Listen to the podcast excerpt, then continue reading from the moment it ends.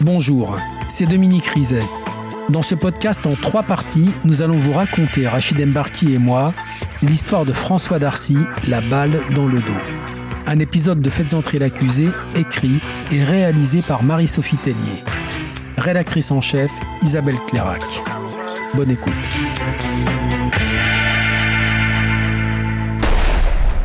Lieutenant Stéphane Fournier, section de recherche de Versailles.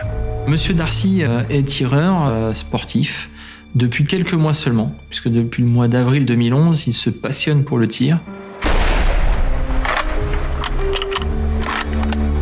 Il a acheté euh, plusieurs armes, dont certaines armes qui valent, assez cher. Il est d'autant plus passionné qu'il fabrique lui-même ses cartouches.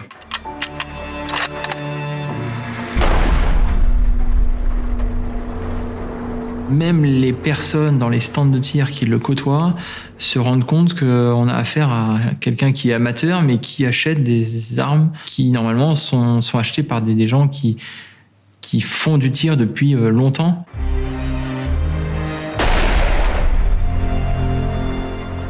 François, quand il fait quelque chose, il le fait à 100%. Je ne peut pas dire à 150%. Mais euh, euh, c'était pour le plaisir de mettre dans le mille. C'est ça.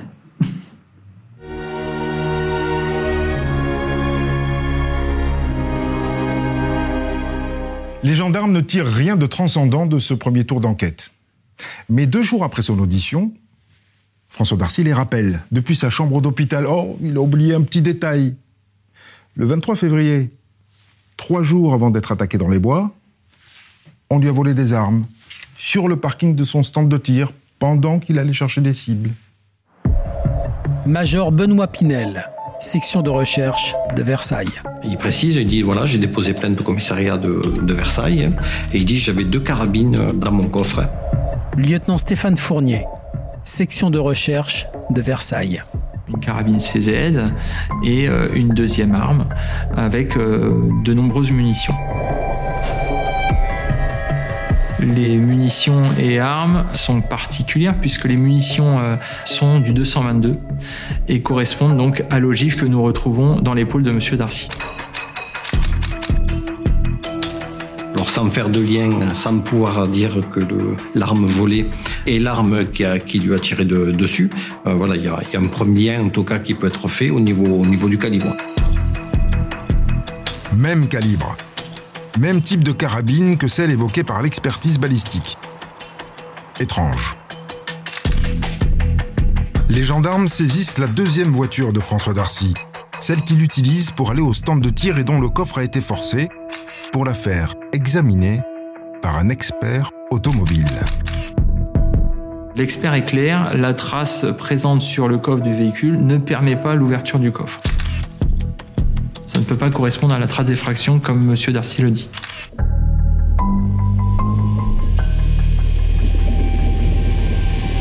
Ce qui euh, nous pose problème, c'est pourquoi M. Darcy serait venu avec ses armes à feu et ses munitions sur ce stand en sachant qu'il n'allait rechercher que des cibles. Il revient et en, en, à peine cinq minutes, on lui aurait tout volé dans un lieu où il faut savoir qu'il n'y a eu qu'un vol sur les dix dernières années.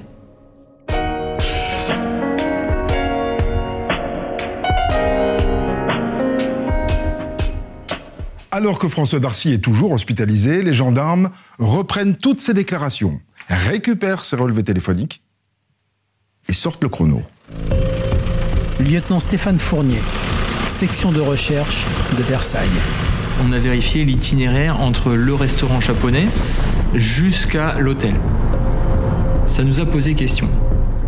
Ces deux lieux sont séparés euh, d'un tout petit quart d'heure de route. Entre les deux, M. Darcy, lui, a choisi de s'arrêter euh, donc euh, à proximité de l'abbaye de Port-Royal. Mais euh, il faut savoir que ce parking était à moins de 5 minutes de, l'hôtel.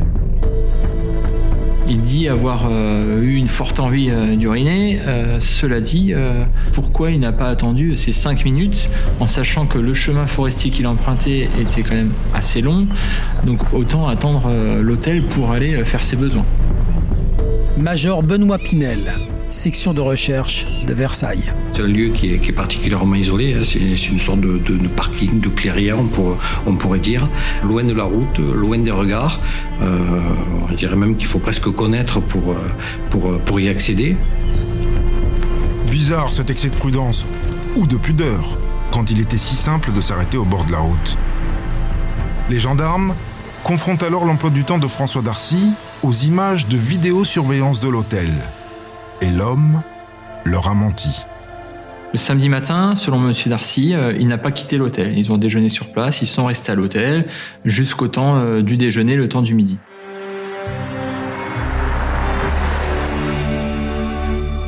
Mais euh, lorsque nous, nous visionnons les caméras surveillance de, l'hôtel, hein, on peut remarquer que M. Darcy quitte l'hôtel à environ 10h30 à bord de son véhicule, son Audi A8. Et il ne revient qu'à midi 5 à l'hôtel en étant porteur d'un gros sac. Un sac que François Darcy n'avait pas quand il a quitté l'hôtel. Alors, d'où revenait-il ce samedi matin? Enfin, les gendarmes découvrent que le soir des faits, François Darcy est arrivé sur le parking bien avant de faire le 17. Une heure. Le lieu donc, de l'abbaye de Port-Royal ressort comme activé sur le téléphone de M. Darcy à compter de euh, environ 22 heures jusqu'à euh, l'horaire où là il déclenche de nouveau, suite à son appel, il déclenche de nouveau le relais à 23h06, démontrant qu'il était encore sur place. Un peu long pour un petit pipi.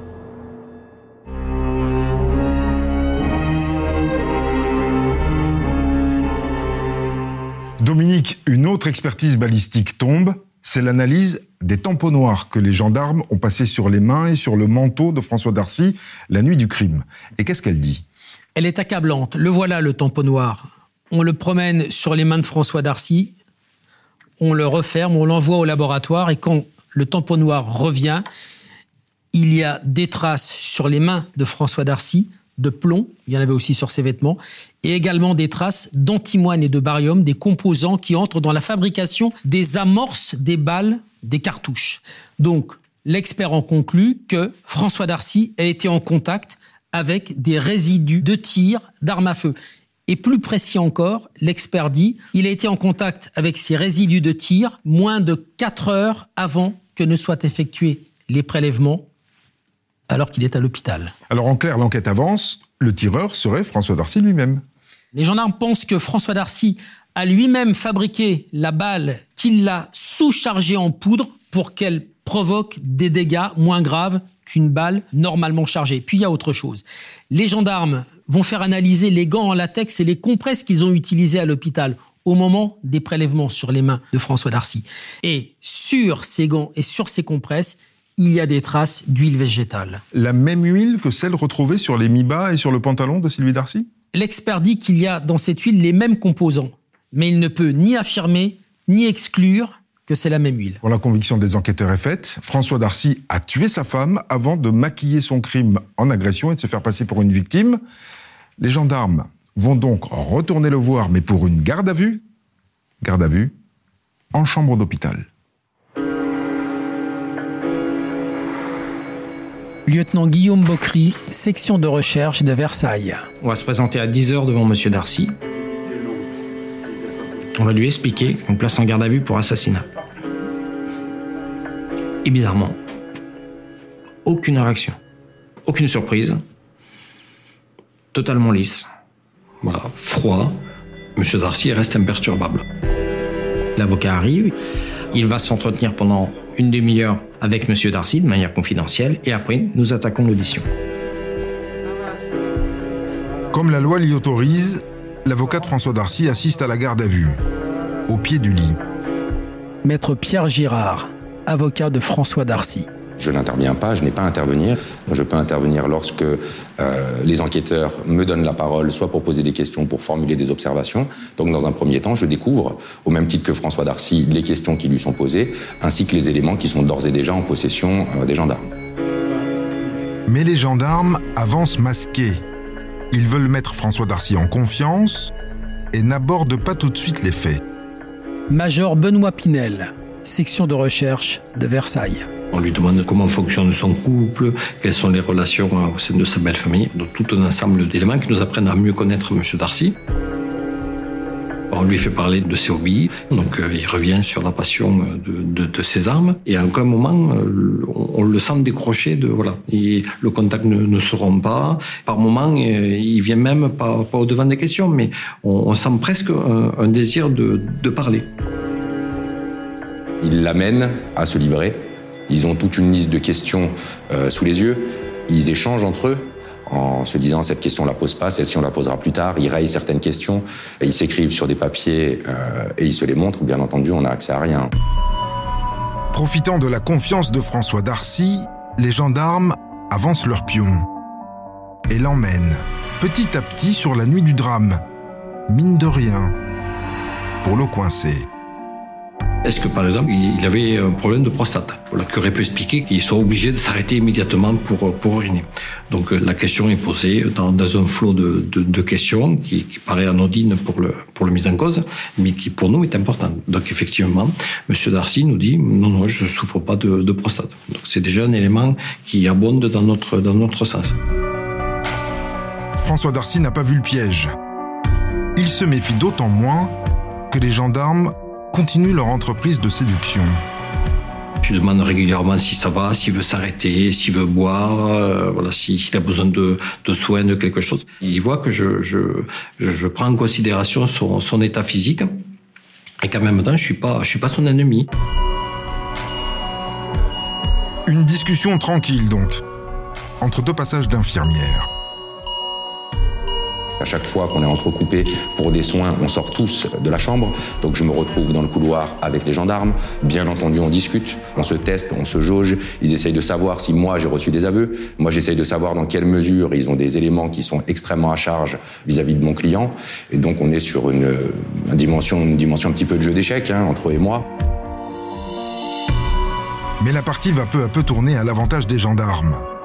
C'est le moment pour eux de s'attaquer au point le plus accablant du dossier. On sait que le samedi, ils vont tous les deux être massés. Qui dit massage, dit huile de massage. Ça aurait pu justifier qu'il ait l'huile sur les mains. Néanmoins, on va, lui, on va lui demander de nous dérouler sa journée du samedi précisément durant la garde à vue. Et là, il va nous expliquer qu'effectivement, il s'est fait masser, mais qu'après, il a pris une douche. Le lendemain, il s'est également lavé. Donc il n'avait plus aucune, aucune raison d'avoir de l'huile sur ses mains. François Darcy est en train de se couler tout seul. Il est 19h. Cela fait 9 heures qu'il est en garde à vue dans sa chambre d'hôpital. Monsieur Darcy est un petit peu quand même chamboulé par, par son récit, donc on clôt l'audition. Je demande à l'avocat s'il souhaite poser des questions. L'avocat ne souhaite toujours pas poser des questions et nous informe qu'il va quitter l'hôpital.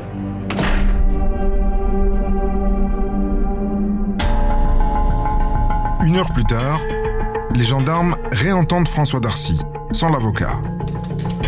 Savez-vous à quelle heure vous êtes arrivé sur le parking? Non. Il comprend bien que là, le rapport commence à, changer, c'est-à-dire qu'on est un peu moins dans l'empathie. Je mets un peu plus de distance entre, entre lui et moi. C'est-à-dire que parfois, s'il répond à côté, on, on, repose la question, mais avec un ton un peu plus ferme que jusqu'à présent nous n'utilisions pas. Vous êtes-vous servi du GPS pour rentrer à l'hôtel? Oui, je vous l'avais dit. Vous étiez à 4 minutes de l'hôtel. Pourquoi emprunter un chemin délabré au lieu de rentrer à l'hôtel? Je ne sais pas. Cela pèsera toujours sur ma conscience. Aux incohérences qu'on soulevait, il n'apporte aucune réponse valable. Au contraire, il va s'enfoncer. À 20h30, la garde à vue est suspendue. La question des résidus de tir sur les mains attendra le lendemain matin.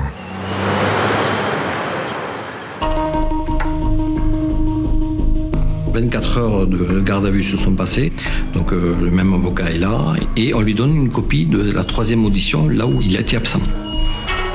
L'avocat de François Darcy comprend vite qu'il a loupé le meilleur moment. Je vérifie les PV, Ils lui disent, vous nous avez menti sur ce point-là, là c'est faux, là c'est impossible, vous êtes rentré chez vous à telle date, on a la preuve que, etc.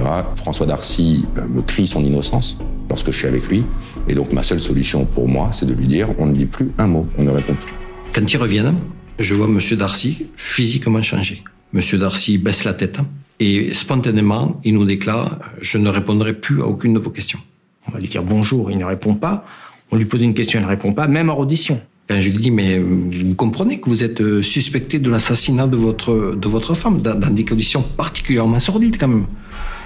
Aucune réaction. C'est toujours Je ne réponds pas à vos questions.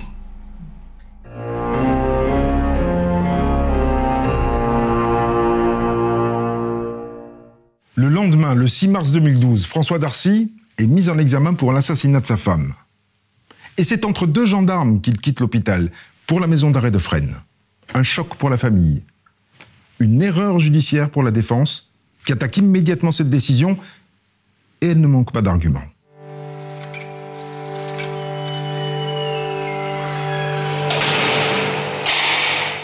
C'est une erreur. Aileen Darcy, la mère de François Darcy. C'est une erreur. C'est simplement parce que, euh, les gendarmes avaient dit tout de go. De toute façon, dans 99,99% des cas, c'est le conjoint qui tue. Donc c'était lui. C'était tellement plus facile.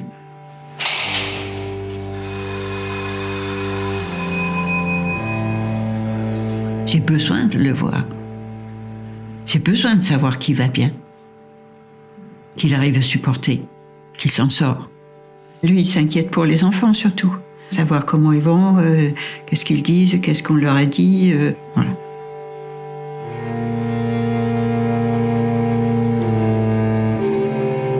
Privés de leur mère et de leur père, les enfants du couple Darcy sont confiés à leurs deux grands-parents qui doivent expliquer tout cela à des gosses de 5 et 8 ans.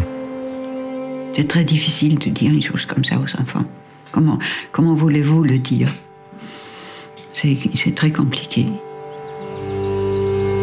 Au milieu des deux familles réunies, c'est leur tante, la sœur de François Darcy, qui s'en charge. Alors, on est tout, tout- tout autour de la table, assis, et puis donc ma fille essaye d'expliquer aux enfants. Il y a deux garçons qui se lèvent tout de suite et qui se réfugient sur les genoux sa grand-mère en pleurant. La petite fille, elle s'est simplement levée et elle a dit Je vais jouer. Deux réactions extrêmement différentes et, et deux, deux caractères extrêmement différents. Euh, Le garçon est très extraverti, très, très sensible, et la fille, elle est plutôt beaucoup plus réservée, beaucoup plus introvertie. Ça ne veut pas dire qu'elle ne souffre pas de la même façon, mais euh, elle l'exprime autrement. Pour François Darcy et sa défense, le combat commence. Et d'abord, la première faille du dossier. Comment peut-on être assez fou pour se tirer une balle dans le dos? S'il s'auto-inflige un tir, à- à sa place, si c'est le cas, je le ferai pas à gauche, mais je le ferai à droite. Maître Yves Bédouc, avocat de François Darcy. Je sais pas si vous voyez un tir auto-infligé avec un risque de, de dérapage dans la région du cœur. Si François Darcy s'est tiré une balle dans le dos avant de tomber dans les pommes Où est l'arme? On aurait dû la retrouver. Les investigations ont duré très longtemps avec des brigades cynophiles. Ils ont quadrillé avec 50, 60 gendarmes, etc. Ils, ont mis les moyens que sur l'arme, qu'ils n'ont jamais trouvé. Maître Pierre Girard, avocat de François Darcy. Ça nous laisse tout de suite à penser qu'il a été effectivement victime d'un tir d'arme à feu par un tiers, qu'il l'aurait agressé et qui euh, aurait euh, mis le feu à son véhicule avec euh, son épouse à l'intérieur. Donc on cherche dans les environnements affectifs, professionnels, euh, voisinage, enfin, on peut tout imaginer. C'est une contre-enquête que lance la défense, à l'américaine. Et ça paye. Elle découvre une piste que les gendarmes n'ont pas suivie. François Darcy était en guerre. Pour comprendre ce scénario digne d'un film, il faut remonter aux années 2000, quand François Darcy a créé une société informatique avec sa mère. Dans le milieu, le jeune consultant s'était fait un nom. Mon fils a conçu un logiciel pour la restauration rapide et il a amélioré au fil des ans euh, la demande des clients euh, et ça fonctionnait très bien. Un peu trop bien peut-être. En 2009, l'un de ses clients lui a fait un coup tordu. Cette société avait mis un terme au contrat et avait finalement dupliqué le logiciel pour l'exploiter sur l'intégralité de ses franchises sans avoir à payer quoi que ce soit à François Darcy. Lorsque François Darcy s'est aperçu de cette situation, il a enclenché une procédure judiciaire contre cette société. Ensuite, on fait une assignation au tribunal le 14 octobre. Et le 14 novembre, nos locaux brûlent.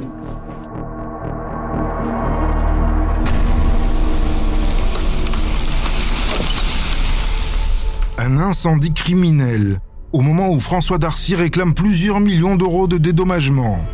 Et deux ans plus tard, alors que l'affaire est toujours en cours, Sylvie Darcy est assassinée. À qui profite le crime? Qui profite le crime? On s'interroge de savoir si euh, certaines personnes de cette société qui se seraient accaparées euh, le logiciel créé par François Darcy n'auraient pas eu intérêt à euh, soit l'éliminer, soit euh, le faire accuser de l'assassinat de son épouse. La défense tient un mobile et elle découvre bientôt un indice. Un fait troublant a eu lieu la nuit du drame. À quelques kilomètres de la scène de crime, une deuxième voiture a brûlé. On est dans un coin où on ne brûle pas des voitures. On est en vallée de Chevreuse. Et là, on en a une, une BMW, pas loin, euh, une heure ou une heure un quart après les faits, semble-t-il. Est-ce que ce ne sont pas les personnes qui sont rendues responsables de cette agression, qui seraient parties avec ce véhicule, qui l'auraient incendié pour prendre un autre véhicule et s'enfuir? On demande que des investigations soient réalisées à ce sujet-là et euh, les services de gendarmerie répondent en disant on a mené des investigations qui ne donnent rien. Mais les avocats ne lâchent pas. Ils attaquent à boulet rouge l'élément le plus à charge, l'expertise sur les résidus de tir. Car il y a une brèche sur laquelle François Darcy les a orientés. Il me dit, maître, vous savez, euh, le tir, euh, les munitions, ça coûte cher, donc euh, tous les gens qui pratiquent le tir sportif ramassent les douilles et les re-remplissent. Et il me dit, une fois que j'ai fini de tirer, je les mets dans la poche. S'il a les mains dans les poches, il peut avoir de la poudre d'il y a une semaine, quinze jours, trois semaines, etc., etc. Donc, ça nous rend perplexes. On sollicite du juge d'instruction une contre-expertise. Le juge d'instruction nous la refuse à plusieurs reprises. Donc on continue et on revient à la charge en non-stop. On voit que rien ne se passe. Donc on est totalement coincé dans ce dossier. Monsieur Darcy il est maintenu en détention et il n'y a plus du tout de présomption d'innocence. On est sur une présomption de culpabilité sur la base d'éléments techniques qui l'accablent. Qu'à cela ne tienne, la défense va se débrouiller toute seule. Elle fait appel à un expert en balistique privé. On envoie les pièces de procédure et on lui dit, bah, faites-nous euh, votre expertise. Et il nous dit quelque chose qui est énorme, énorme. L'expert confirme l'hypothèse de la défense. François Darcy s'est contaminé les mains en touchant sa veste. Thierry Lezeau, spécialiste en criminalistique. Vraisemblablement, cette veste euh, lui sert quand il va au tir, donc par définition, ses vêtements sont pleins de résidus de tir. hein. C'est absolument pas normal d'en trouver. hein. Ces résidus de tir sont très volatiles. Vous vous trouvez à côté d'un tireur. Vous n'avez absolument pas touché à l'arme. Il tire à côté de vous, vous en aurez peut-être plus sur vous et sur vos mains et sur vos vêtements que le tireur lui-même. Pourquoi? Déplacement d'air, en fonction de l'endroit où il a tiré, vous êtes en extérieur, un petit coup de vent, un, déplacement du nuage de tir, mais il peut venir sur vous. Le premier expert avait même daté le tir. Il le situait 4 heures avant le prélèvement sur les mains de François Darcy. Je suis tombé de la chaise. hein. Donc c'est clair que ça, euh, vous ne trouverez au jour d'aujourd'hui toujours hein, aucun expert, aucun écrit, aucune publication euh, qui peut se permettre de mentionner ce genre de choses. On ne peut pas dater un tir à partir de la présence effective ou non de résidus. Moi, je me dis, euh, extraordinaire. Tout tombe à plat. Tout est annulé.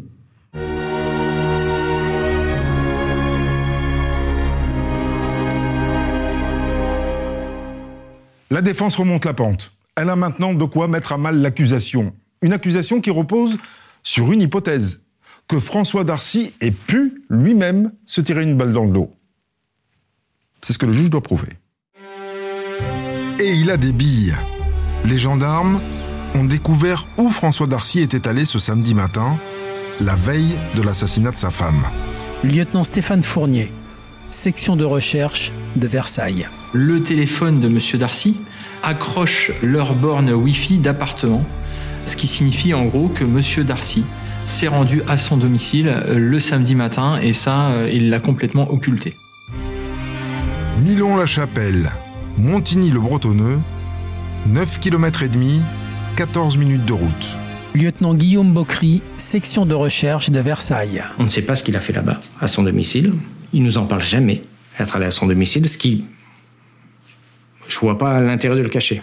C'est quand même particulièrement bizarre. Pour découvrir ce que François Darcy a bien pu aller faire chez lui, les gendarmes perquisitionnent l'appartement du couple. Tout est sans dessus dessous. On a du mal même à marcher euh, à même le sol, euh, tellement il y a de, choses au sol, de, de vêtements, d'objets euh, divers et variés. On a l'impression que l'appartement a été entièrement saccagé, retourné. Le paysage typique d'un cambriolage. Mais les proches ont vite rassuré les gendarmes. Chez les Darcy, on a un sens très personnel du rangement. Et au milieu de ce bazar, des premiers indices. Dans une des pièces qui sert de bureau à Monsieur Darcy, on découvre des objets relatifs à l'armement. Donc on a euh, une balance, de quoi constituer soi-même ses munitions. De la poudre, des cartouches, une meuleuse et autre chose de curieux. Des éléments d'armes qui sont coupés, vraiment découpés, euh, qui semblent être découpés à la meuleuse un bout de crosse, un bout de, canon. Bizarrement, M. Darcy déclare ses armes volées le 23 février, et là on retrouve des morceaux d'armes découpés à son domicile qui euh, pourraient éventuellement correspondre à ses armes. Et on pense qu'il euh, aurait pu découper lui-même ses armes, modifier l'armement qu'il avait, pour après commettre euh, bah, les que l'on connaît. Vous venez d'écouter le deuxième épisode de Faites entrer l'accusé consacré à François Darcy, La balle dans le dos. Retrouvez la suite de l'affaire dans l'épisode 3.